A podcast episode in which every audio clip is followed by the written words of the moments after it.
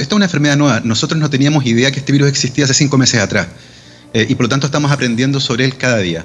Y una de las cosas que hemos aprendido de lo que ha ocurrido en el mundo y particularmente en China es que un porcentaje importantísimo de los casos circuló sin ser detectado nunca. Eh, y por lo tanto cuesta mucho que un país sepa exactamente cuántos casos tiene. Y en ese sentido, la evidencia científica sugiere que un mejor indicador del número real de casos no es cuántos casos el país logró identificar, sino cuántos muertos hay en un país. Entonces, en ese sentido, el número de muertos que hay en Argentina estaría justificando esta decisión por la incertidumbre diagnóstica que existe actualmente. Uno de los problemas que tenemos es que hay muchos casos que circulan asintomáticos o con síntomas muy leves. Esos casos nunca fueron identificados, pero sí contribuyeron a diseminar la enfermedad y esos otros casos eventualmente sí fueron graves. Y por lo tanto, lo que se está viendo en todo el mundo es que un mejor indicador de la gravedad en cada país tiene que ver con el número de muertos más que con el número de casos detectados, porque si bien los sistemas de vigilancia epidemiológica funcionan de manera distinta y cada país abordó de manera distinta el diagnóstico, eh, el número de muertos se ha perfilado en este momento como el mejor indicador de cuántos casos habría en un país. Se ha producido un estallido de investigación científica al respecto que es impresionante. Eh, cuando se revise en el futuro, eh, lo que pasó a partir de esta pandemia con respecto a la investigación científica en coronavirus eh, va a ser impresionante porque el volumen de información es casi inmanejable. Todos los días eh, aparece información nueva. hay, dos, hay dos aspectos terapéuticos que son bien relevantes. El primero tiene que ver con el desarrollo de una vacuna y el segundo con el desarrollo de terapias que eventualmente sirvan para los pacientes más críticos. Ambos tienen tiempos distintos. El desarrollo de una vacuna y por las implicancias regulatorias que tiene va a tomar harto tiempo desarrollar una vacuna es complejo y probar una vacuna y autorizarla es aún más complejo. Los ensayos clínicos de fase 1, 2 y 3 pueden tomar fácil un año, un año y medio. Eh, y por lo tanto, la vacuna va a ser una solución de mediano largo plazo. En el intertanto, ¿qué podemos hacer? Han aparecido algunos estudios, algunos bastante prometedores, pero que todavía deben ser confirmados, que hablan acerca del, uso de un par de drogas eh, que son antiguas. Eso es bueno, porque son drogas que ya pasaron por un proceso regulatorio y lo que habría que hacer por lo tanto, ahora es actualizar su uso para este cuadro en particular. Em, hay un estudio en particular que fue publicado ayer que muestra que el uso de dos drogas, una droga que se usa para la malaria y un antibiótico, una cosa bien curiosa porque este es un virus, esa combinación tendría buen desempeño terapéutico. La explicación viene por el lado de que esta droga que funciona para la malaria también tiene un efecto sobre el sistema inmune y el antibiótico impediría una infección concurrente de bacterias cuando ya hay una neumonía viral derivada de la infección con coronavirus. Ese estudio es muy interesante y gatilló otros ensayos clínicos que están tratando de probar si es efectivamente seguro de usar en pacientes y se producen los resultados reportados, que son básicamente una recuperación bastante rápida. El cuadro evoluciona muy bien, el virus se despeja y los pacientes en un promedio de seis días están bastante mejor. Y eso es bastante prometedor, como te decía, porque son drogas conocidas y por lo tanto el proceso regulatorio es bastante más sencillo. Entonces en este momento la idea que, está eh, instalada un poco en la comunidad científica es tratar de encontrar en el corto plazo alguna solución terapéutica que permita bajar la tasa de mortalidad y en el mediano o largo plazo tratar de encontrar una solución de tipo vacuna, por ejemplo, que confiera inmunidad de tiempo prolongado al resto de las personas. Entonces esto va a ser un esfuerzo científico de la comunidad mundial. Eh, hay al menos 30 iniciativas de investigaciones acerca de vacunas hay una incluso en Chile, en la Universidad Católica, en el laboratorio del doctor Calergi. Entonces, se ha generado eh, una, además una forma de compartir información que antes no se había visto. Eh, todos los estudios científicos que están apareciendo están siendo ofrecidos de manera gratuita, como siempre debe haber sido, por, por cierto, para que el flujo de información facilite que se encuentren soluciones nuevas. Eh, ya comenzó un ensayo clínico de fase 1, eso es para verificar la seguridad de una vacuna. Es una vacuna de una tecnología nueva y el ensayo clínico que ellos tienen publicado en el sitio donde se publican todos los ensayos clínicos, dice que la fase 1, es decir, estudiar la seguridad de la vacuna en voluntarios sanos, que son 45, y además ver la respuesta inmune que ellos tienen, eso solamente va a tomar 12 meses. Y por lo tanto, claro, es, es verdad que con, con, la cantidad de investigación que se está haciendo hoy en día, es posible que eventualmente lleguemos a una vacuna, pero hay plazos que necesariamente tenemos que cumplir. ¿eh? Hay, hay cosas que no nos podemos saltar, porque el apuro no nos puede llevar a generar una vacuna en que genere efectos secundarios que a lo mejor son indeseables. Y por eso es que es importante que se cumplan todos estos controles regulatorios y eso necesariamente va a hacer que esto sea un proceso largo. Fíjate que ayer yo veía noticias en Estados Unidos y en Estados Unidos es el, spring break. Los estudiantes se fueron de vacaciones a Miami y están haciendo fiestas en la playa. eh, no se están tomando en serio lo que está ocurriendo. En Italia pasó algo similar al principio, cuando se decretó la cancelación de las clases escolares, los papás tomaron a los niños y se fueron de vacaciones. Entonces tengo la sensación de que efectivamente inicialmente, pero ojo, no, es solo culpa de las personas, eh, acá también hay aspectos comunicacionales que tienen que ver con cómo la autoridad transmite de forma convincente, cómo persuade al público de que esto es relevante. Eh, y siento que hay un ejercicio bien interesante ahí. Y a futuro, eh, no me cabe ninguna duda, vamos a estudiar cómo cada país enfrentó la crisis y cuáles medidas fueron más efectivas, incluyendo las medidas comunicacionales, cómo las personas obedecieron en el fondo la instrucción de la autoridad. Y eso requiere ciertamente entender un poco que estamos todos en el mismo barco las cuarentenas, el aislamiento social funciona en la medida que todos lo hagan. Eh, y por lo tanto es importante en ese sentido que el manejo comunicacional de la autoridad sea convincente, sea cercano, sea persuasivo y que logre convencer a todo el mundo que estas medidas son importantes porque de lo contrario la gente va a morir. Y eso es algo que probablemente en Europa falló, particularmente en el caso de España e Italia inicialmente. Ahora en España hay bastante conciencia al respecto, lo mismo en Italia, pero eso les costó un montón de muertos. En Italia ya murió más gente que en China y han tenido dos o tres días con una cantidad cercana a 500 muertos eh, en, las últimas jornadas. Entonces, les costó eso aprender. Y fíjate que nosotros tenemos una ventaja. Eh, estamos en el fin del mundo. Eh, esta enfermedad llegó al final a Sudamérica. Y por lo tanto tenemos una especie de máquina del tiempo. Estamos una ventana de dos o tres semanas hacia el futuro. Estamos viendo lo que está ocurriendo. Y por lo tanto, en ese caso, tenemos una ventaja comparativa con lo que ocurrió en otros países. Podemos ver qué medidas funcionaron mejor teniendo en cuenta los contextos que sean más parecidos a los nuestros. Y eso claramente para nosotros va a ser una ventaja. Yo, recuerdo que cuando Donald Trump fue electo presidente, me tocó participar en un panel en un programa de radio y me preguntaron cuál era la noticia científica más importante del año. Y yo dije, la noticia científica más importante del año es la elección de Donald Trump.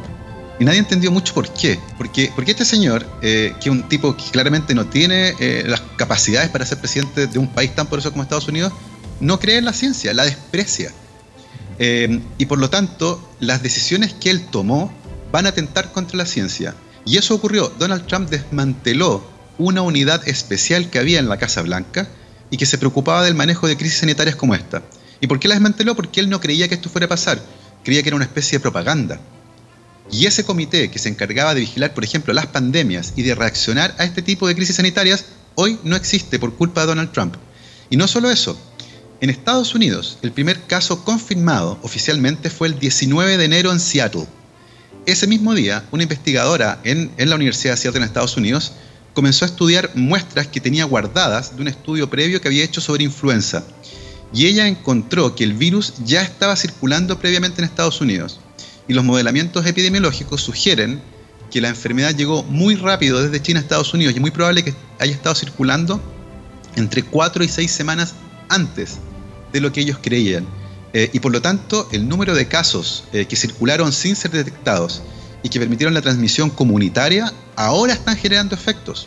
Entonces lo que se le viene a Estados Unidos puede ser parecido a lo que ocurrió en Italia, donde también detectaron muy tarde al primer paciente que ingresó al país enfermo. Y ese, ese periodo de tiempo puede ser fatal, eh, literalmente, cuando se trata de vigilar una enfermedad como esta que es tan compleja eh, que tiende a diseminarse de manera silenciosa y de repente empiezan a aparecer los pacientes graves. Y ahí recién se dan cuenta de lo que está pasando. En Estados Unidos los gobiernos federales han empezado a tomar medidas drásticas por su cuenta. Y lo hemos visto en Nueva York, en Miami, en California, donde están tratando de contener eh, cada uno de los gobernadores dentro de su territorio, ¿cierto? Están tratando de contener de manera individual la pandemia porque el gobierno central ha mostrado medidas que no han sido suficientes. El año 2007, un grupo, tres grupos de, investigadores, incluyendo un grupo de, investigadores del Departamento de Geofísica de la Universidad de Chile, hicieron un estudio que mostraba que en la zona entre Concepción y Constitución, en el futuro cercano, iba a haber un terremoto de magnitud 8,5. Eso fue dos años antes del terremoto del 2010. Pero todos los sistemas de alerta de maremotos fueron instalados después de que murió mucha gente, no después de ese estudio. El año 2007 también se publicó un estudio que decía literalmente que el reservorio de coronavirus en los murciélagos del sur de China eran una bomba de tiempo. está publicado en 2007. Eh, hay al menos 15 o 20 papers de la misma tónica. Hay coronavirus que están ahí, ese es un reservorio importante y la próxima pandemia está a la vuelta de la esquina. Sabíamos esto, los científicos que estudian ecología, que estudian virología, sabían que esto iba a venir. Desafortunadamente, cuesta tomar decisiones basándose sencillamente en la información científica generalmente necesitamos una tragedia. Eh, decir aquí va a haber un incendio, cuando allá hay un incendio, cuesta mucho movilizar los recursos acá donde todavía no ha ocurrido. Y esto también aplica al cambio climático. Tenemos un montón de evidencia que sugiere que el cambio climático es la amenaza más grande que estamos enfrentando como especie. Y aún así no hemos sido capaces de tomar medidas concretas. Esto nos ha pasado, nos va a pasar y nos va a volver a ocurrir. Y eso básicamente tiene que ver con que nos cuesta mucho reaccionar mm. a escenarios de riesgo que aún no han ocurrido, que son potenciales. Y creo que también esto es una de las grandes lecciones que podemos sacar, porque como te decía, hay 20 estudios al menos que mostraban el potencial gigantesco de ese reservorio de coronavirus que está en la naturaleza, de que pasara eventualmente a los seres humanos y causara una enfermedad más contagiosa y más letal que la del SARS, que fue el 2002-2003, que esa finalmente se logró contener. En esa ocasión hubo 8.000 casos, 800 muertos, 35 países afectados, y eso fue una gran advertencia. Y aparentemente no fuimos capaces de reaccionar a nivel global para vigilar justamente lo que estaba ocurriendo en esa zona del mundo.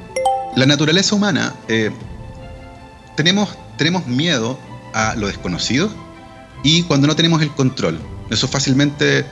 Recuerden cómo se sienten cuando van de copiloto en el auto y no van manejando ustedes. Y muchos van afirmados en el asiento solo por el hecho de no ir con el volante en la mano. Eh, a pesar de que la otra persona maneje tan mal como ustedes o tan rápido como ustedes. Y este escenario tiene esas dos cosas. Estamos enfrentando algo nuevo. Este virus apareció recién hace cuatro meses. No lo conocíamos. Y además no tenemos el control. Y eso hace que las personas actúen de la forma en que tú indicaste. Eh, se pierde completamente la racionalidad hay gente que salió a comprar 50 rollos de papel higiénico cuando no es necesario. De hecho, me preguntaban por interno recién eh, cómo lo hacían, por ejemplo, con las personas que no pueden salir de su casa a comprar comida o que están postradas, cómo, cómo se arreglan para cuidarlas, eh, cómo se pasean a las mascotas, que, igual en, lugares donde no hay espacios comunes requieren salir.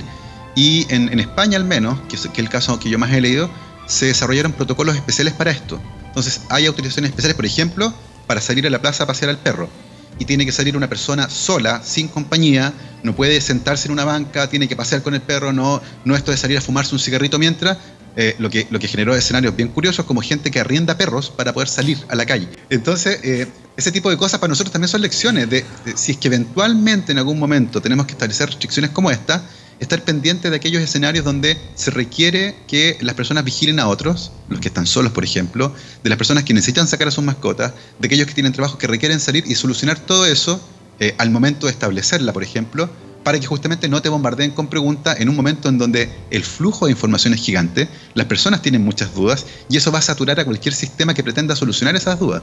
Este es un virus que se contagia principalmente de persona a persona, a través de las pequeñas gotitas de saliva que emitimos cuando tosemos, estornudamos o cuando hablamos. Eventualmente esas gotitas también pueden caer en las superficies.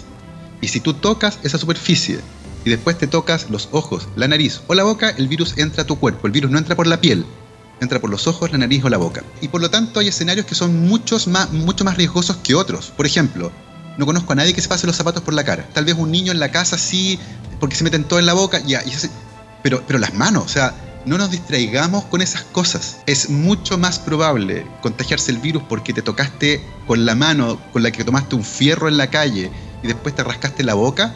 Es mucho más probable contagiarse así que porque, eh, no sé, usaste una toalla en tu casa dos veces. Toallas que además usamos después de lavarnos las manos. Entonces, eh, yo creo que no hay que distraerse con estas cosas que tal vez no son tan relevantes. Sabemos que lo más importante es tener una buena etiqueta de estornudado, o sea, cubrirse la boca y la nariz con la parte interna del codo lavarse las manos con tanta frecuencia como sea posible con agua y con jabón. Recuerden que el virus es una esfera que por fuera es básicamente grasa con proteína y por lo tanto el jabón disuelve la grasa y el virus se destruye. Así de sencillo. Esas son las medidas que son más importantes que recuerden. Y desinfección, por supuesto, de las superficies en la casa. Entonces, claro, eh, empiezan a aparecer estas dudas que son, que a mi entender, distraen un poco las cosas más relevantes. El lavado de manos es fundamental. Afortunadamente, hay muy buena evidencia científica que traza el origen de este virus a los mismos murciélagos que 20 años atrás dieron origen a la epidemia del SARS. Estamos, hablando de una familia de virus que vive en esos murciélagos. Eh, y muy probablemente pasó de murciélago a otro animal que todavía no conocemos, puede que sea el pangolín, pero no está claro, eh, y de ahí probablemente al ser humano. Eh, y la evidencia genética muestra claramente que si alguien hubiese querido hacerlo en el laboratorio, no hubiera llegado a esto porque todos los programas que modelan estructura de proteína sugieren que la estructura que existe no es la más óptima, pero por alguna razón funciona muy bien. Entonces es interesante eso porque la cantidad de información que hoy día fluye es impresionante. Eh, y otra cosa que siempre digo a las personas, cualquier información que les llegue por WhatsApp debe ser considerada como falsa hasta no tener la confirmación de un ente oficial. Eso es súper importante porque ya tenemos experiencia en el país, en, el sur, en algún momento se evacuó eh, una villa completa porque alguien puso en WhatsApp que venía un maremoto. Y la gente subió al cerro eh, un día domingo en la noche y no hubo forma de hacerlos bajar a su casa, porque nadie confirmó si esa información era oficial o no. O lo que ocurrió cuando hace un tiempo atrás también alguien eh, por WhatsApp lanzó una cadena que decía que había una huelga de una empresa de combustible y salió todo el mundo en masa a echar benzina y había cola y se agotó la benzina y se produjo caos. Y por lo tanto es súper importante confirmar toda la información que llega antes de distribuirla. O sea, tampoco es parecido a la infección, así como uno se queda en su casa para no participar en la cadena de contagio, uno no comparte el mensaje sin confirmarlo para no participar en esa cadena de fake news. Y eso también es importante, no compartir información de la cual no estamos seguros. Sigue a minuto a minuto el acontecer informativo relacionado al desarrollo del coronavirus en Iberoamérica. Síguenos en nuestras redes sociales buscándonos como Radioterapias o contáctanos al WhatsApp más 569-7242-7060. Además, descarga de forma gratuita nuestra aplicación en Play Store o escúchanos directamente en nuestra página web www.radioterapias.com.